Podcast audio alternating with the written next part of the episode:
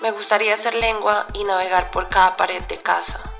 saborear los rincones, encontrarme sobre el comedor con las alas abiertas, ir a la mañana siguiente, ser parte de un sol esparcido en el plato, decidir volver a los mamarrachos hechos de saliva y rutina, ser el agua que corre por el grifo,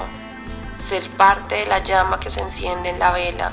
ser el viento que se cuela por las ventanas, ser parte de la tierra que crece junto a la planta de tomate, ser el ronroneo que habita esta habitación propia que es mi útero, ser entre las palabras. Bienvenidos a este podcast, un espacio para hablar de poesía cotidiana, la que está en la sala, en el comedor, en el cuarto de atrás, en la cocina, en el sótano, incluso en el baño. Compartiremos hallazgos literarios y también esperaremos que las voces que habiten este rincón auditivo se multipliquen con el paso del tiempo.